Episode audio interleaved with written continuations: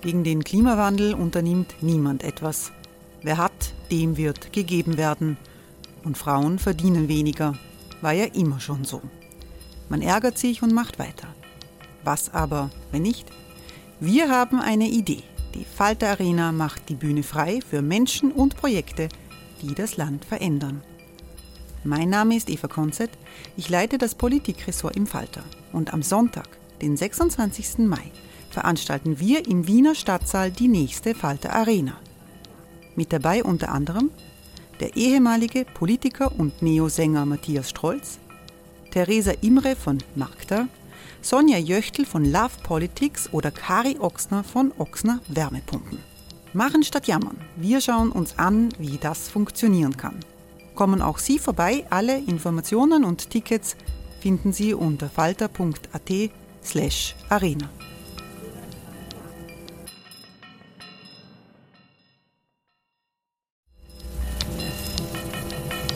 Falter-Podcasts werden durch Werbung unterstützt. Das hilft bei der Finanzierung unseres journalistischen Angebots. Die Erderhitzung ist kein Gefühl, aber mit vielen Gefühlen verbunden. Sorgen etwa oder Angst. Eine Veranstaltung gegen diese Ohnmacht ist Tipping Time, eine Klimakonferenz der Zivilgesellschaft.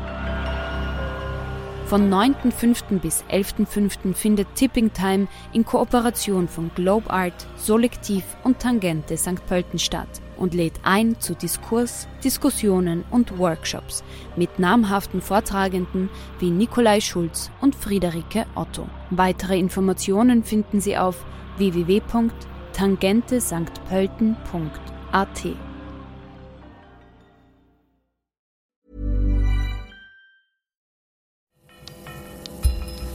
Falter Radio, der Podcast mit Raimund Löw.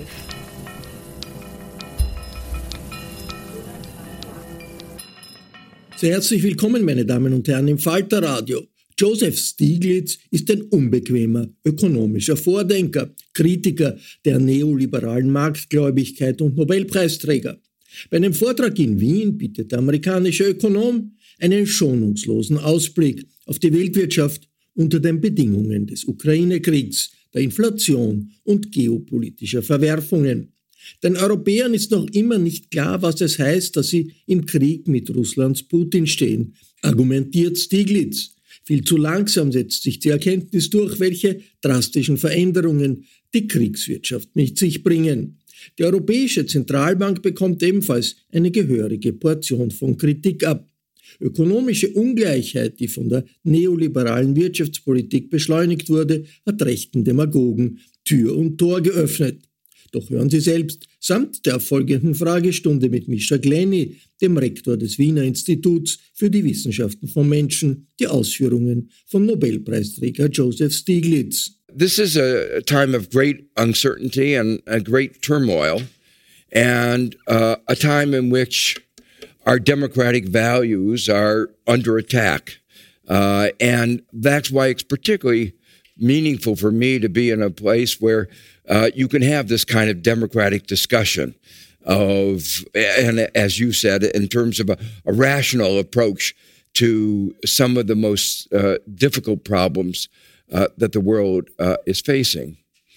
Uh, I've long argued that the economic inequalities, the economic divides, have played an important role in creating uh, an environment which provides a fertile field for demagogues to take advantage and has been, when I wrote my book, uh, The Price of Inequality, one of the things I argued was that one of the prices we pay for the level of inequality was that uh, it uh, risked the uh, uh, creation uh, of demagogues for which for whom there are a large supply, and they would uh, take advantage of that inequality to prey on those who uh, uh, have not done as well. And unfortunately, when I wrote that book, I didn't have in mind any particular individual. I knew that there was an ample supply, and in America, we had one particular person who more than filled the shoes of a demagogue. Uh, but that has had global uh, impact, and and and uh, there are others today uh, that um, uh, are uh, also around the world, with more than half the world today in regimes that are authoritarian. it is something that we need to worry about a great deal. Most of my time uh, during my talk, uh, I'm going to uh, discuss some of the more mundane economic issues that face uh, the world today uh, in the kind of uncertainty and turmoil that we're in. I'm going to talk about the war, what I think Europe and and the United States should have done and should be doing about that war. Uh, I'm going to talk about uh, a really mundane topic, inflation, but uh, I, I, guess uh, as an economist, people expect me to talk about inflation, and and uh, I have strong views, and I'm going to go on from there to talk about uh, very briefly the new global economic and political geopolitical order. Talk a little bit about the uh, um, neoliberal, neoliberal economics, and then I'm going to co- try to uh, conclude with uh, my view of an alternative vision towards which our societies ought to be moving. Uh, let me begin with the war. Uh, this war of aggression uh, by Russia, by Putin, against Ukraine. It's a violation of international law, and uh, I found I've, I found it very heartening the resolution that Europe has made uh, to fight this, uh, and the United States and uh, the other advanced countries. Uh, but I'm disappointed in in a couple of ways. Uh, the first is while it's a war, and clearly Putin has recognized a as a war, as he's mobilized, what he calls partial mobilization. Uh, Europe hasn't, and, and the United States hasn't really responded uh, and didn't respond in the beginning, recognizing that it was a war in which our interest as democracies, uh, our interest uh, in the international rule of law had so much at stake. Um, what different uh, if we had, had, recognized that it was a war? How how would we have done things differently? Well, there are two things uh, that I would emphasize.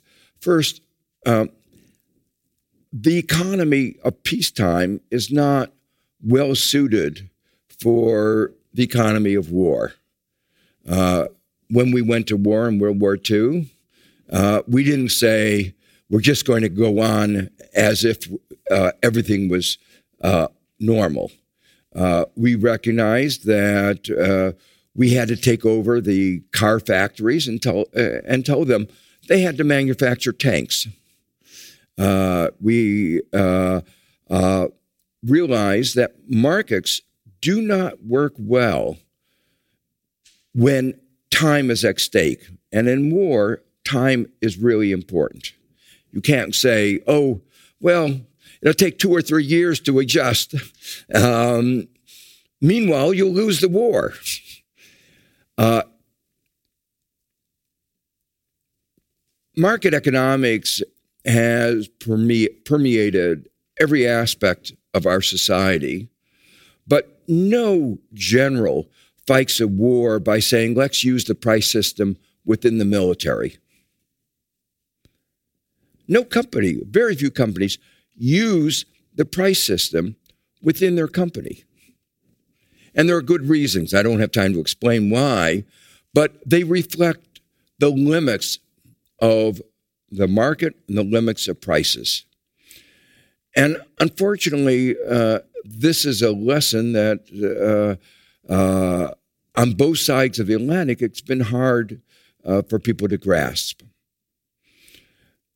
we before this war uh, of Russian aggression against Ukraine, uh, we had uh, uh we were fighting another war. It was against a pathogen, uh, COVID nineteen. And interestingly, in that particular war, the United States did recognize that it could not rely on markets. Uh, we were lucky to have a, a, law that had been passed years before with very no no uh, idea that we would be fighting a pandemic called uh, the Defense Production Act, DPA, which gave the government, in the context of a of a war, the power to order firms to produce certain things. Except you don't have to rely on market mechanisms when there's a war going on. And we interpreted the war against COVID 19 as a war. And this was true even of a Republican administration. And so we commandeered, we told um, companies that they had to make ventilators. Other countries were even more forceful in using war powers ordering firms to produce masks and protective gear, so they didn't have the kind of shortage uh, and and tests um, that didn't have the shortages that the United States faced. Well, how does this apply to this particular war, the war against uh, uh, Russia? Well, uh, there's been a history of over the last uh, 40 years of uh, fighting wars and not talking about it. Uh, the United States, I don't, I think, hasn't declared a war since World War II. Uh, we went to war in Korea, in Iraq, uh, uh, in Afghanistan, uh, but never declared it. We, the last wars, we tried to pretend that they weren't really wars. And it was easy for us to do this because we used mercenaries. I'm sorry, we called them uh, enlisted people, poor people for whom serving in the military was their best uh, opportunity to get ahead. Uh, most of them were were patriots, but there were more. It was the only opportunities that they had. But most Americans didn't have to face war. Uh, it was we we could uh, and Russia has tried uh, the same thing and found it uh, difficult, and that's why uh, there's been a, an attempt uh, not to to recognize that this is a war, but a lot is at stake. So the first thing at the very beginning of the war, people realized we didn't want to make this into a nuclear war and so we were going to use economic mechanisms, economic sanctions. And the sanctions on exports to Russia have been very effective. Uh, a large fraction of their domestic uh, uh, uh, airlines are grounded, making life much more difficult. They can't get chips that they need for advanced equipment. So our exports to Russia have been uh, actually very effective and will be more effective over time. But it should have been clear that trying uh, the sanctions against Russian exports presented a problem because their exports were oil and gas, and uh, Europe was very dependent, particularly on gas from Russia. In one of my earlier books, uh, not on sale here, but one worth reading, um, is called Making Globalization Work. And it was published in 2006, uh, written earlier, obviously. And I uh, had a, a, section in the book where I talked about the failures of markets and the failures of globalization and how markets were very short sighted. And a particular example that I expanded on was how Germany and I didn't mention Austria, but uh, had become very dependent on Russian gas. And it was so obvious, having dealt with Yeltsin and then uh, seeing uh, Putin, that Russia was not a reliable trade partner. I would not want to put all my money into that basket. And uh, I said it was really an exemplification of the short sightedness of markets and governments that uh, they, they had become so reliant on Russian gas. And it was very clear that this would have not only economic consequences, but political consequences, uh, those, which are being felt uh, today. But recognizing that the imposition of sanctions, if they were going to be effective, would mean that price of energy would go up, meant that Europe in March, as soon as it was clear that Ukraine was offering kind of resistance, uh, should have said, we need to do everything we can quickly to provide more energy, and this should have been a global effort. And so there should have been a massive attempt to produce green energy. They should have used war power acts uh, to produce uh, uh, uh, solar and wind, and you could have done a lot more. Some was done, but a lot more could have been done, and it should have been a global effort.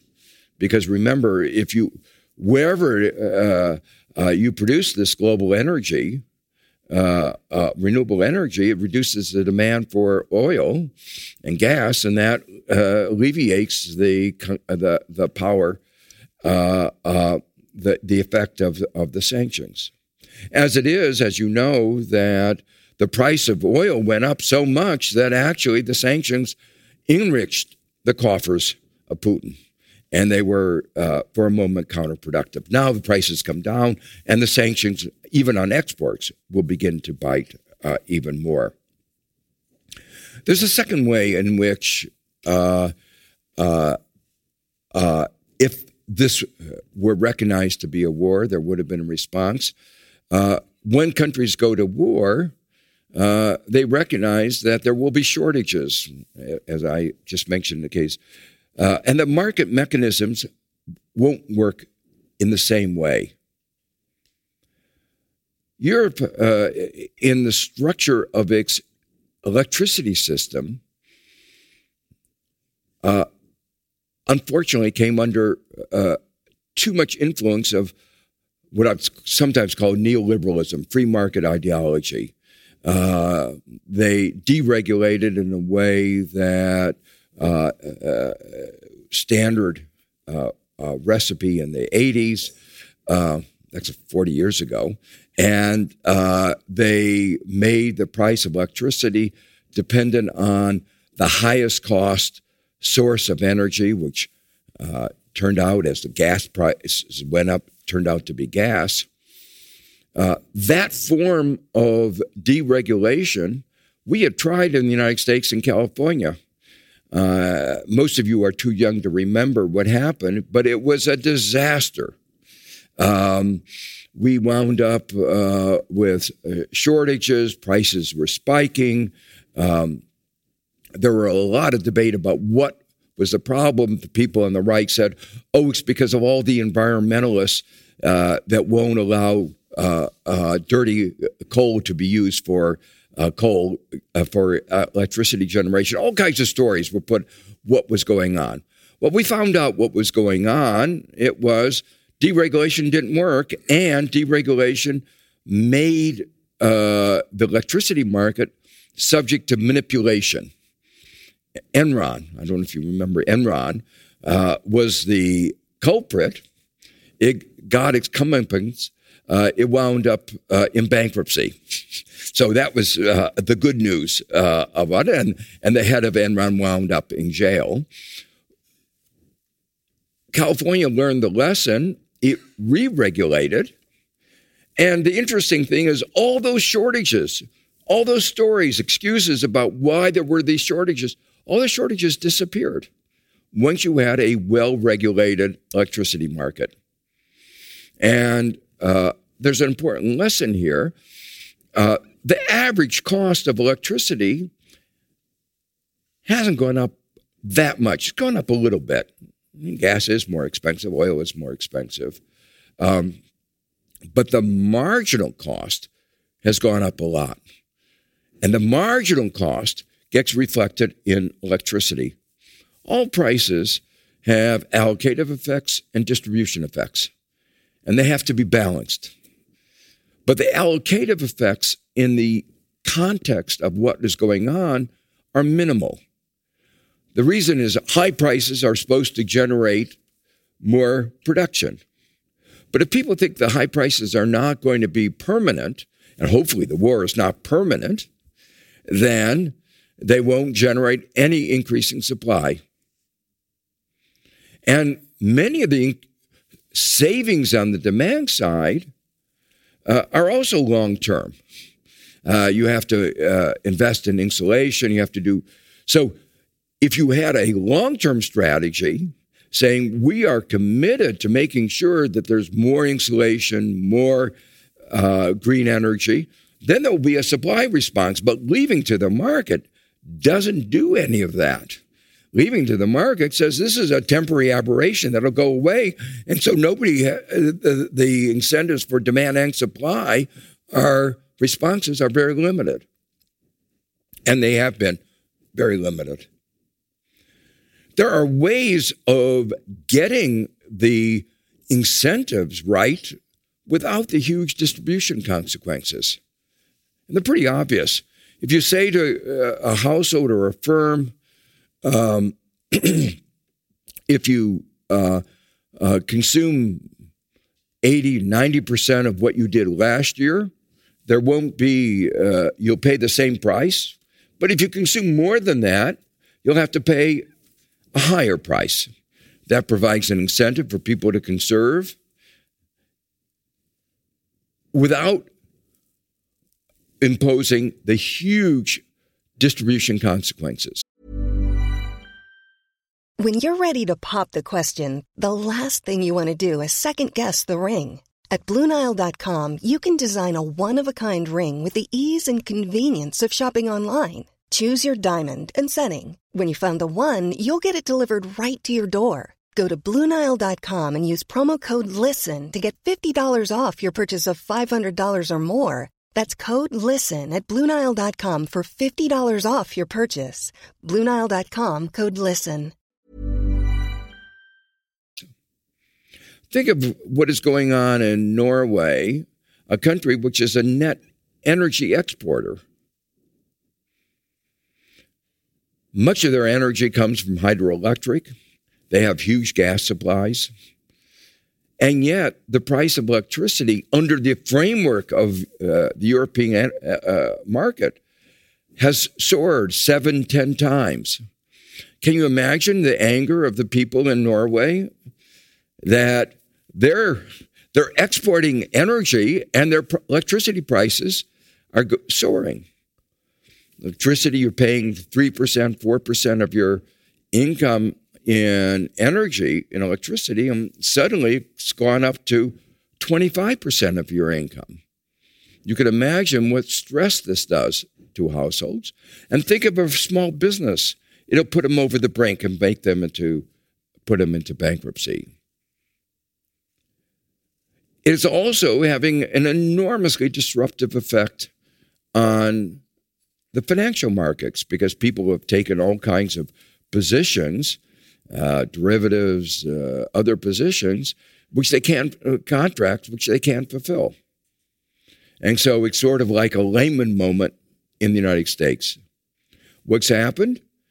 Governments have intervened in ways that last time we saw this in 2008. Germany, you don't think of that as a left wing country, uh, has nationalized uh, enterprise. Massive, huge uh, subsidies, con- contrary to the principles of state aid that are integral to a single market. All because Europe did not realize that it was at war, all because it went to war with a flawed framework for electricity regulation that made it very vulnerable to the kinds of uh, shock that it went through. Well, I hope uh, that Europe uh, quickly learns the lesson and and and changes. But uh, and they've they've begun to do some things, but it's too little and too late. For instance, uh, they've finally gotten around to uh, having a windfall profits tax. but it's very narrowly defined. It's only on fossil fuels, it exempts traders. Much of the what is going on, the profits have to do, uh, the high prices, the whole huge profits have to do with electricity traders. They've been exempted. Um, uh, also, the issues of of uh, trying to cap the price. Um, it's not clear how effective uh, those uh, will be, and uh, only uh, they're they're only partial initiatives.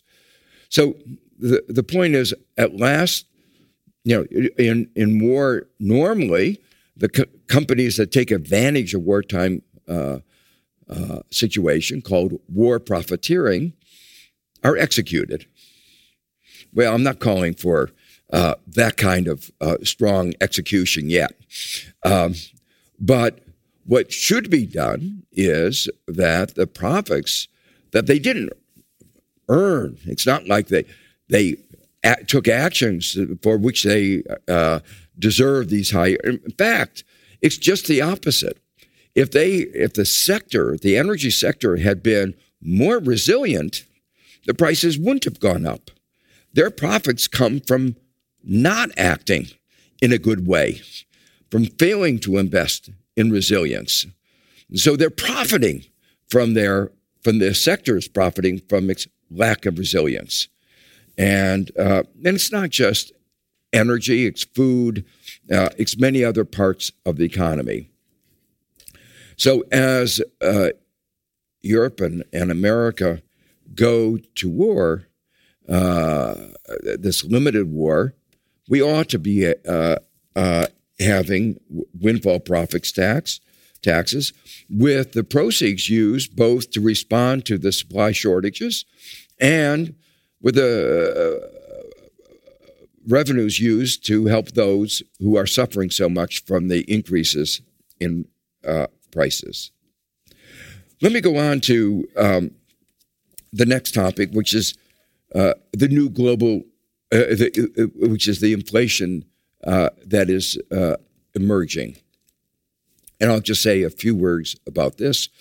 Um, most of the episodes of inflation over the last four decades have been related to excess demand.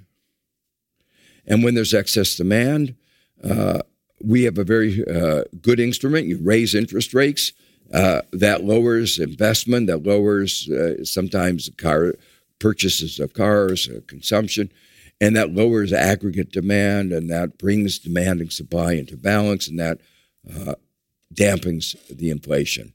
If they get it right, and they typically don't, but basically uh, that is the mechanism. but this is different.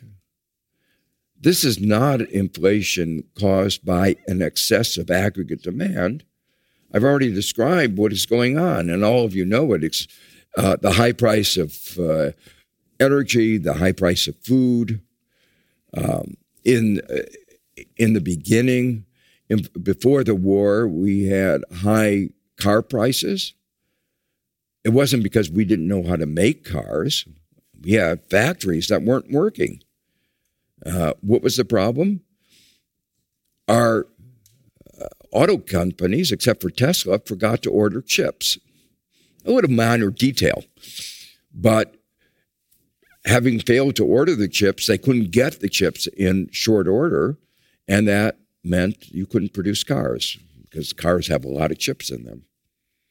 And that led to an increase in the price of new and used cars.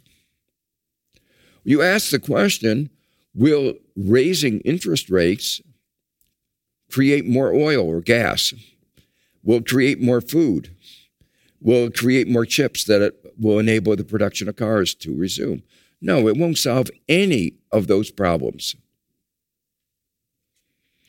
In fact, it'll make them a little worse because what we want is some investment to relieve the supply constraints. We want investment in green energy to make more energy available. We spend 40 years, 50 years more telling our farmers not to grow. All we have to do is tell our farmers to grow, and we would have more food.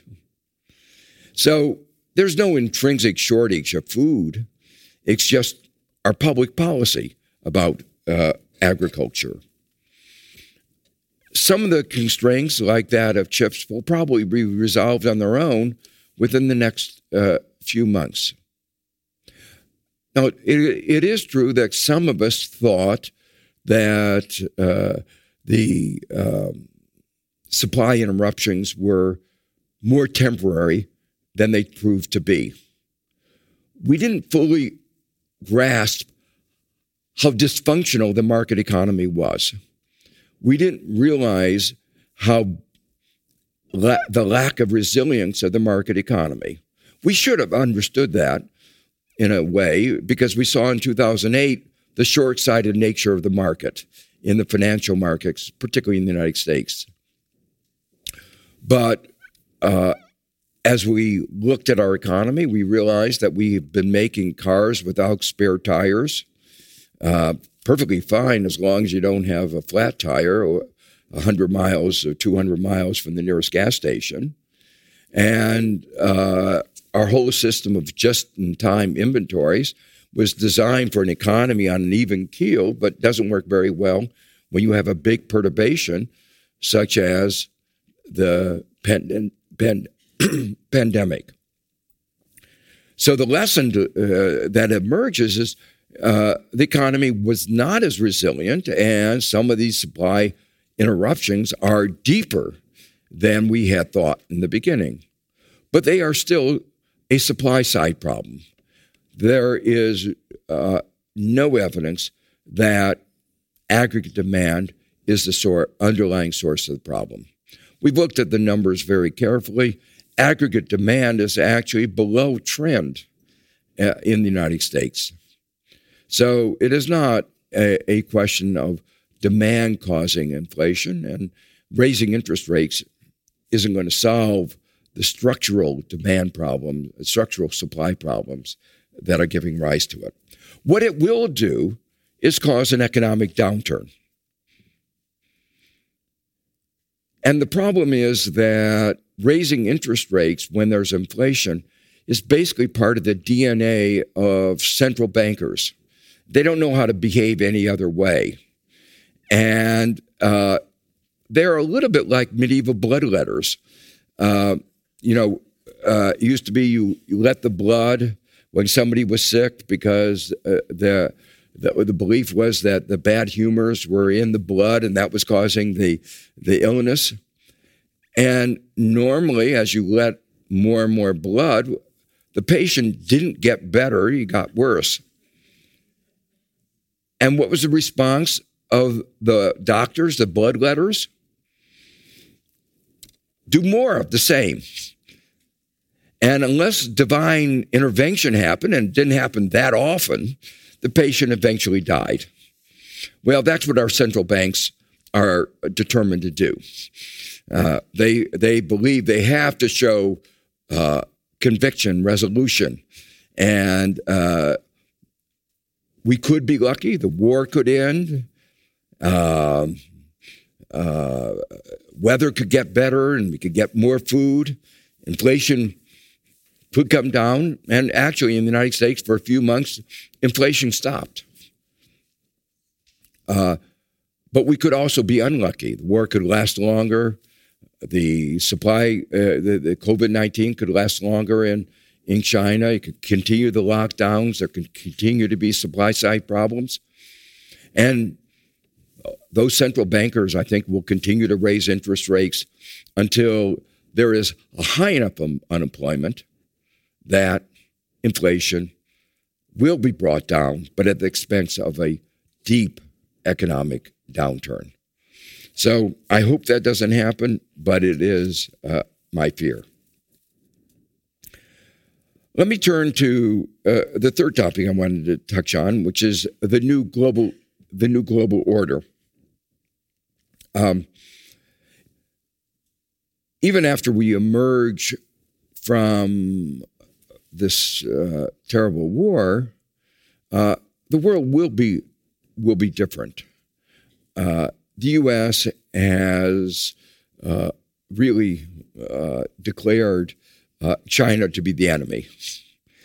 In fact, we've been at conferences where, especially people from the Republican Party, leaders have been arguing Russia is a distraction. We ought to be focusing our attention on on China. Um, the uh, it, there's a certain irony uh, of hearing that language from demagogues on the right uh, criticizing demagogue uh, authoritarianism on the uh, uh, in, in, China. The the the coming from their voices, it's hardly convincing. But the point I want to make is that, like it or not, and whether it's rational or not, the fact is, there is a bipartisan uh, view for different reasons that uh, China does represent a threat, and uh, that is leading to uh, strong pressures for delinkage. And uh, uh, Europe is going to be, and the developing countries are going to be caught in the middle. Uh, and it, it is going to be difficult. One aspect of this new Cold War that is emerging is it's in part a, a Cold War, a war for the hearts and minds of those in the third world. And unfortunately, we have not been managing that particular war for the hearts and minds of those in the third world very well. In fact, we, we had a difficult time in the beginning because we have the history of colonialism and oppression and neocolonialism and, and uh, international institutions that uh, didn't manage things very well. But what we've done over the pandemic has been absolutely terrible. We had vaccine apartheid. And uh, while we had access to vaccines, those in developing countries did not. And when the developing countries, India and South Africa, that had the capacity to produce the vaccines and ask the question can we use patented intellectual property rights, intellectual property that was produced, uh, paid for overwhelmingly by public authorities in the United States and in Europe? The answer was no. Even though we couldn't produce an adequate supply, the answer was we won't allow you to produce it. And if you try, we'll sue you and we'll, you'll pay an enormous amount, and no firm was willing to take that risk. And so we put profits over people's lives. Russia managed it a lot better. They gave their Sputnik vaccine. They said they would help countries make that Sputnik vaccine. So they were, and, and China did the same. So they were, they realized that there was a war for the hearts and mind in the third world. And unfortunately, they've been winning. And it's partly because of our selfishness. Now, some of us persuaded President Biden to support the vaccine waiver that India and South Africa had requested. But Germany, Switzerland, and the UK uh, said no. And uh, that has affected global politics, uh, geopolitics at the moment, a great deal. And it's one of the reasons that today support for the Ukraine in the war of Russian aggression in the third world is remarkably weak. And uh, I think we're paying a, a, high price for that mistake, which was so clear uh, that uh, uh that we would have to pay that kind of price. So, very briefly, to come to the two final topics neoliberal economics. I've already hinted uh, some of the criticisms of that, uh, the kind of uh, short sightedness, the kind of uh, failure, failures uh, of handling the 2008 financial crisis. But there's a, anybody looking at where the market economy uh, has gone in recent decades uh, has to be uh, critical. Uh, the era of neoliberalism has been marked, which we go back to the era of Reagan and Thatcher, has been marked by slower growth, and almost most of that growth has gone to the benefit of those at the top, creating the inequality that has provided the fertile field for the demagogues.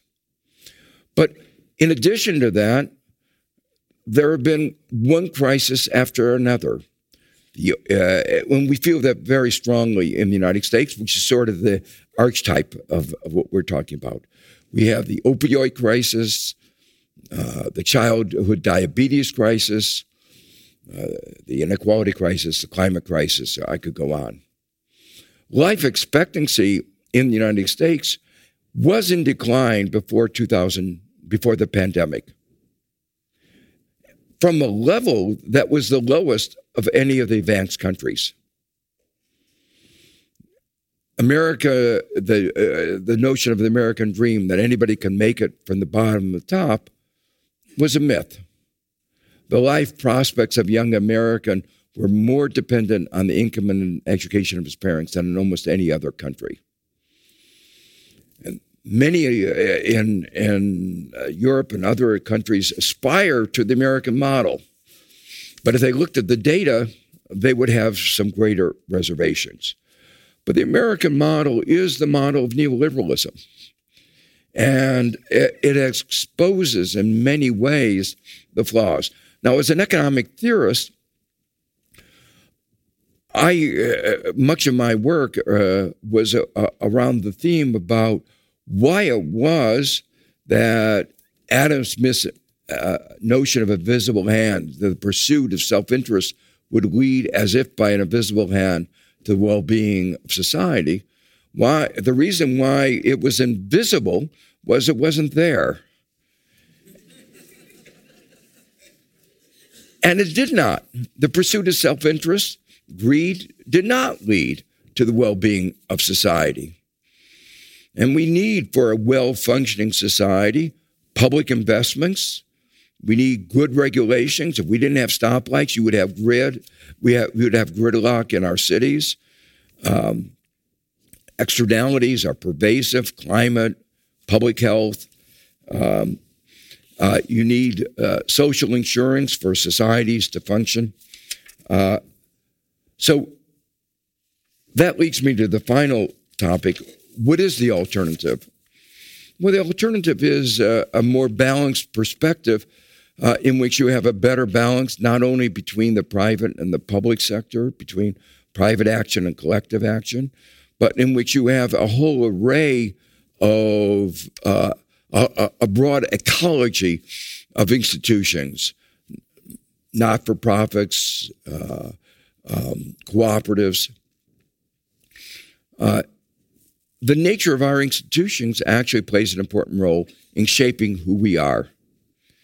Uh, and there's now mounting evidence on that.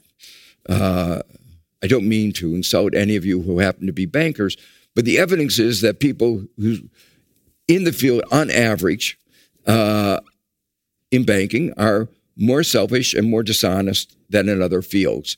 And when there's my students, before they do that, that's not quite true. It is being in that focus on money shapes people. I should also, just to be fair, point out the same is true of economists. that it is true that economics does attract people who are greedier and more selfish. But if you trace them as the longer they study economics, the greedier and more selfish they become. So we succeed in making our uh, students like the assumptions that we begin our analysis with, which is that everybody is selfish and self-interested and greedy. So we succeed in making them like that, and then we turn around and say, everybody we know who are all economists, are like that. And that confirms our view uh, of life. So uh, the notion of uh, that I I call it progressive capitalism. It could be called social democracy, uh, and democracy is an important component of of this. Um, uh, where you you you uh, put the individual and the individual embedded in a society at the core uh, of what uh, is going on. It's not that individuals are supposed to serve the economy, but the economy serves our individuals and our society. And I believe, uh, and I uh, uh, try to articulate this in, in, my book, People, Power, and Profits, uh, that this alternative um, is a way of how in the 21st century we can shape our economy in ways that will create uh, a greater shared prosperity uh, and looking at prosperity from a broader view, not just of material well being, but of uh, uh, the well being of, of individuals in a broader sense. Thank you.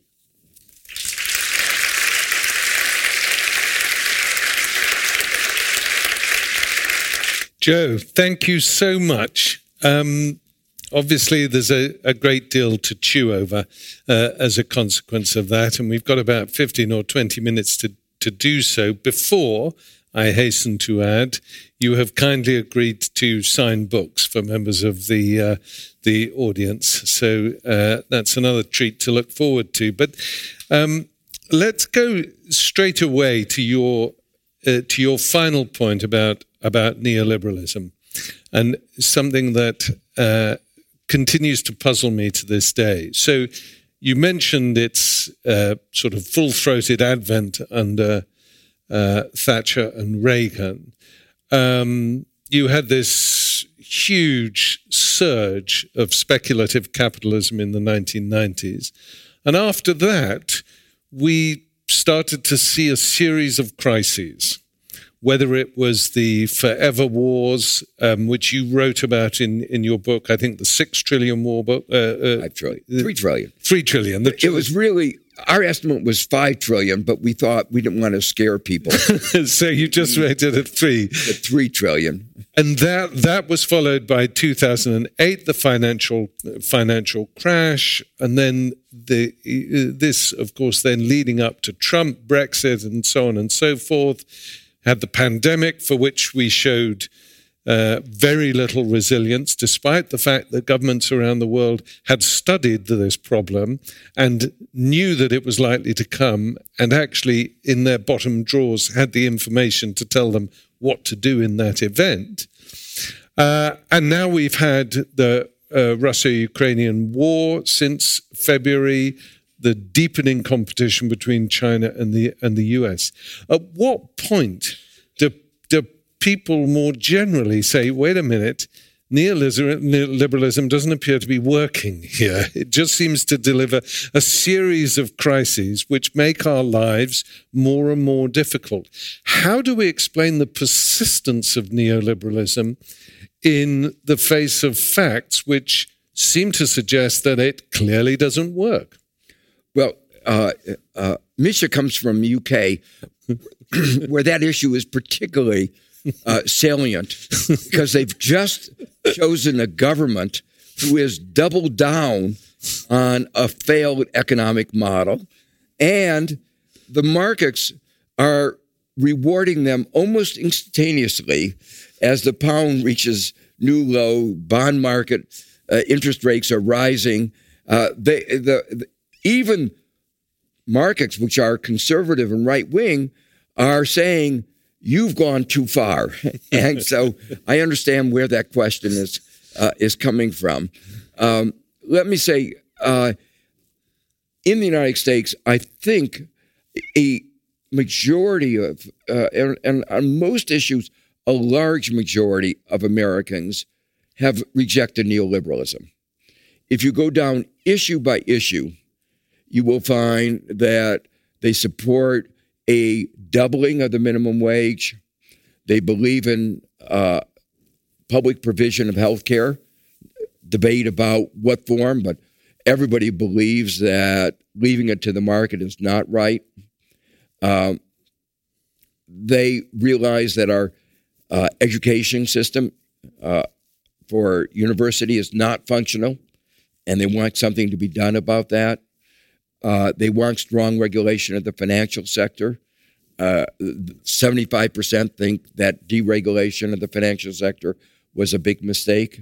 I could go down the list. The point is, if you ask about the doctrines of neoliberalism, they're rejected. Uh, at the same time, uh, some of the mantra that Reagan, you know, uh, I'm from the government and I'm here to exactly, help. Exactly, that's what I was thinking of. uh, are so embedded in our brains that they they they there's a kind of cognitive dissonance. They hear that mantra, and yet they know it's wrong when it comes to specific issues. Uh, let me give you one more example. Uh, everybody say, criticizes uh, government workers. But then you talk to them about specific government workers. They love the teachers, they love the national parks and the people who work there. Social Security, our old age, they think the people who provide that, you know, it's rated as one of the best uh, companies in the world, whether it's public or private. Uh, you go down the list, and uh, actually, they like government workers. So, so there is again this kind of cognitive dissonance. Uh, the right has been engaged in a campaign to make people resentful and to make government not work by underfunding it. I mean, the worst example is where um, the Republicans voted not to have money to enforce the tax laws so that everybody would think the tax system is unfair because we can't, rich people don't pay their fair share of taxes. And they said, well, but we shouldn't enforce it. So, um, would you then, in that case, characterize the populism in the style of Trump, but people, or characters all over the world? Would you sort of call call that the final stage of neoliberalism? I.e., is this the is this a desperate measure by neoliberal uh, ideo- ideologues to sustain this this system, or does Trump and populists like him do they represent something different? I I hope it's the last def- desperate stage. Um, one of the reasons that gives me some uh, confidence in that particular view is that the supporters of that view, combined with the those the rich who want to maintain low taxes on the rich, together are so committed to undermining our democracy. They know that they cannot win in a fair election. And so they're engaged in voter suppression, gerrymandering, uh, doing everything they can to destroy, destroy our democracy. So we really are involved in a in a in a a, a massive struggle to retain our democratic rights in the face of a, a surge of authoritarianism and populism. Very much so. Um, it, it is a power struggle. You know, uh, they. I think they recognize that they they've lost the the the battle of ideas. The evidence is so strongly against them. And so they have to engage, you might call it, in warfare. Uh, one aspect of that warfare, uh, which is going on very clearly in the uh, case of the Russian aggression in Ukraine, is mis and disinformation. And so we're living in a kind of informational dystopia as well. Mm. So uh, before I go, I'm, I'm, going to end up with uh, some questions about US uh, and China, and specifically the US. But but first of all, I want to go back to what you started with: this paradox that Europe is at war, but it doesn't recognize that it's at war. So if you look at Germany, which is probably the pivotal country in the European Union, which is not to dismiss uh, other EU member states, but obviously the German role is, is critical. That is a society that is divided on the issue of the war. The majority of Germans support the idea of supplying military aid to Ukraine and so on. But there is a very powerful and influential lobby in Germany, primarily industry, not just energy, but obviously including energy, which is saying quite openly at the moment this is not our war. Um, if we continue to prosecute, if we continue to support the Ukrainians or increase that support, Germans are going to be cold over the winter. Industry is going to close down. How do you, when the impact of the war is not obvious to people in the countries, if you walk around Vienna, the good burghers don't really see themselves as being involved in a, a war at the moment. How do you convince people that this is a war? And particularly those vested interests in business and industry? Well, I, I, think one has to be very clear uh, about what the stakes are. And the most important stake, obviously, is uh, the international rule of law. You know, if one country can march into another, uh, where are we? You know, and that was why the UN was created in 1944. And this has been, you know, there there haven't been very many instances of the violation uh, uh, of a violation of this. You know, Iraq attacked Kuwait, and the UN responded, um, but there's been no major violation of that principle. And it seems to me that once that principle goes, uh, we're back into uh, a very, very different world. And I don't think it's a world that any of us uh, want to be in. So I think convincing people that this war of aggression is really important for the international rule of law, if you want to think of it, is cru- crucial. It's the most important. It's far more important than trade law or any other aspect of international law. So that's the first thing. The second thing is, um, you know, there's some debate about how much one wants to talk about it, but it, is uh, Putin represents the worst of authoritarianism. And uh, do you want to lose your democracy?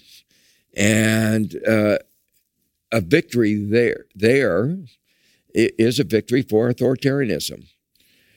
And the third thing is is a little bit more difficult for your uh, those focused on their short run profits, but a little bit of empathy, realizing that if uh, Ukraine goes, it's going to be Moldova, Georgia, it's going to be the whole frontier um, of all the countries, certainly all the countries that are not members of NATO, and possibly eventually then a threat to NATO countries themselves.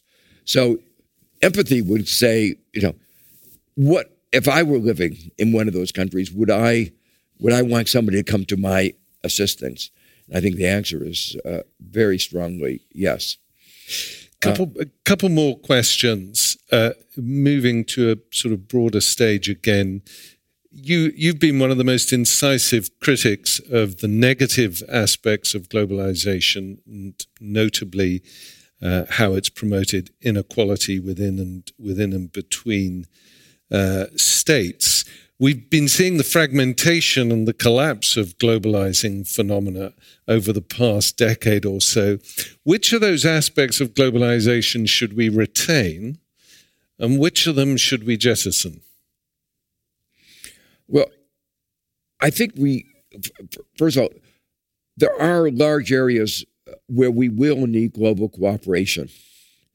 And one of the things I've argued is that uh, one of the failings is we didn't focus as much as we should on the areas where there should have we needed cooperation, and more, we did too much in areas of special interest, of corporate interest, financial interest.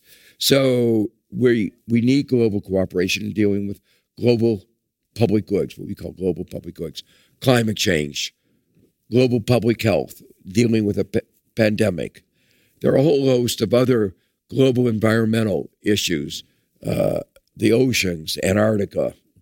Um, so there are a whole host of areas where we really need global cooperation and creating institutions, multilateral institutions, to deal, to facilitate that global cooperation is really, uh, I think, very important. But given what we've been seeing, of course, is the is the collapse or the steady reduction in influence of of multilateral organizations. So bringing it down to the other thing you mentioned, which was the increased co- uh, uh, competition between China and the US. How do we create that planetary strategy, the global cooperation, when the US and China appeared to oh, are decoupling um, or delinking, as uh, as you as you say.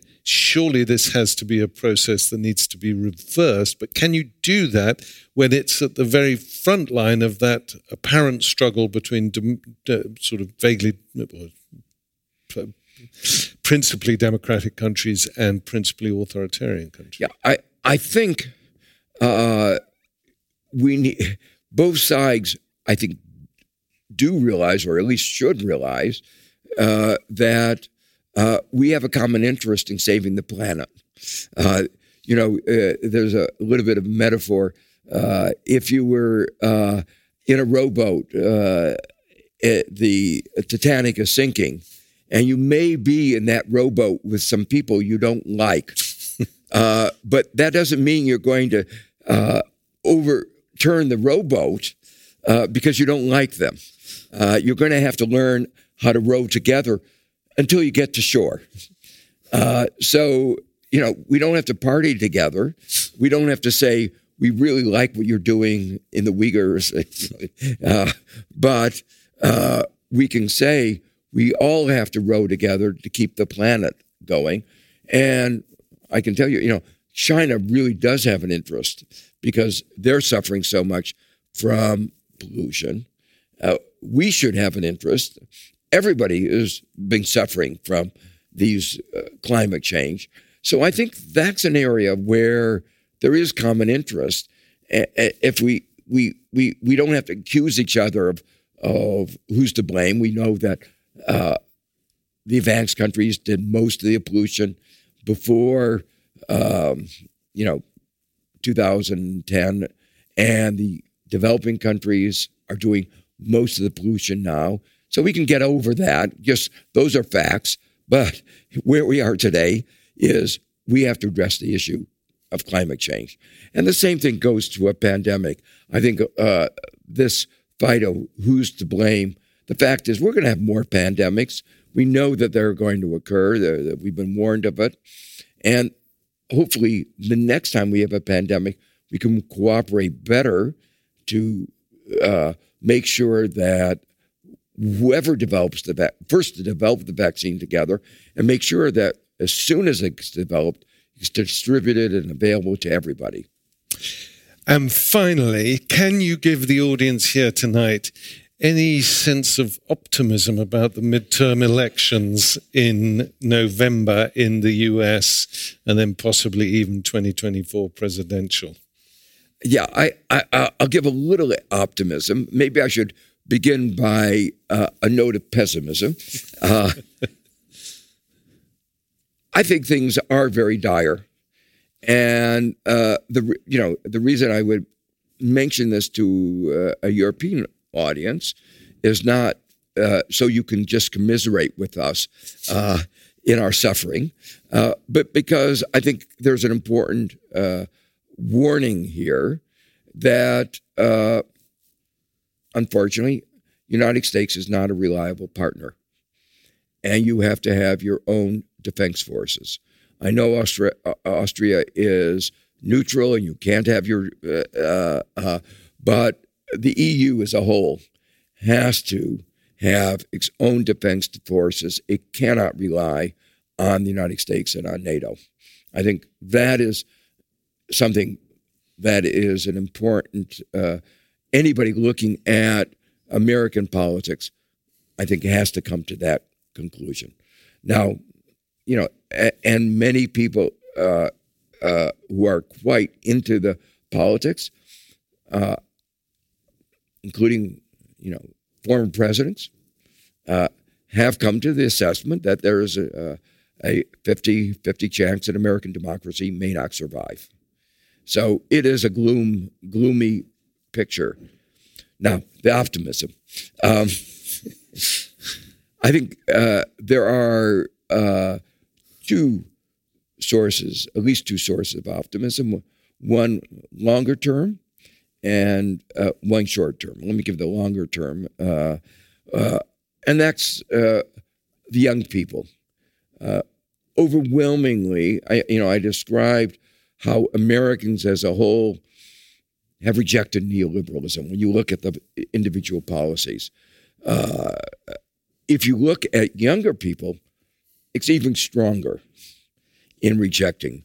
They understand climate change. They understand, um, you know, they're on my side, uh, and and so they understand uh, a, a, lot. Of, you know, all the uh, all these issues. So the real issue in my mind is can we keep our democracy alive until they they get in control? uh, that is the question. Can can we keep our, our planet alive and can we keep our democracy alive long enough so that the young people who I think understand a lot of these issues uh, get more of the control of our of what is going on. Now, I think that uh, the Republicans uh, uh, have overreached. Uh, ideology was so strong that uh, the Supreme Court made this uh, have made an incredible set of decisions that are so counter to most Americans' beliefs. Um, you know, a few years ago, they said that there should be no restraint of money in American politics. And people didn't like that. Um, this most recent decision about um, Roe versus Wade. Roe versus Wade. But there are a host of other decisions that have been really emblematic that they are out of tune with 21st century America, 21st century world. Um, so I think uh, that has energized uh, enough Americans. That's my hope. And at the same time, Trump has intervened in the Republican Party, and the Republican Party has become a cult. You know, with some 70, 80% of the Republican Party believing that the election was stolen, even though court after court, every examination says it's not true. So the Republican Party has moved into an extremist position, and hopefully, enough people at the center see what is going on, and that when 2022 midterm elections come and 2024 presidential election uh, comes along, they'll vote to keep American democracy alive. Well, Joe, I'm sure as long as you're writing about it and explaining the world to um, to Americans and to us in Europe and elsewhere around the world, then we can stay on the side of optimism rather than pessimism. I certainly hope so. But thank you very much for coming here to talk to us. It's been absolutely terrific listening to you, and I'm sure people are looking forward to having their books signed. Thank you so much, Joe.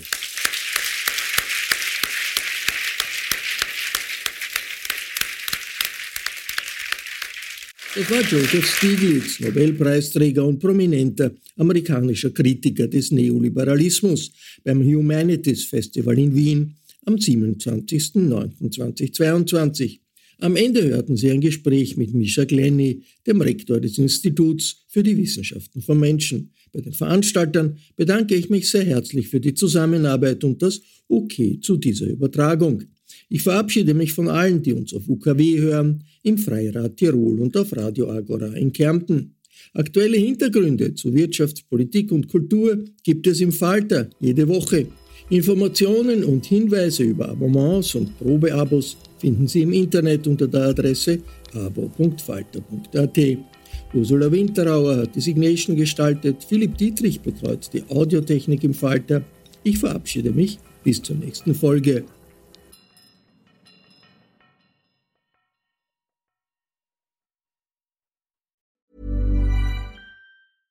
Small details are big surfaces. Tight corners are odd shapes.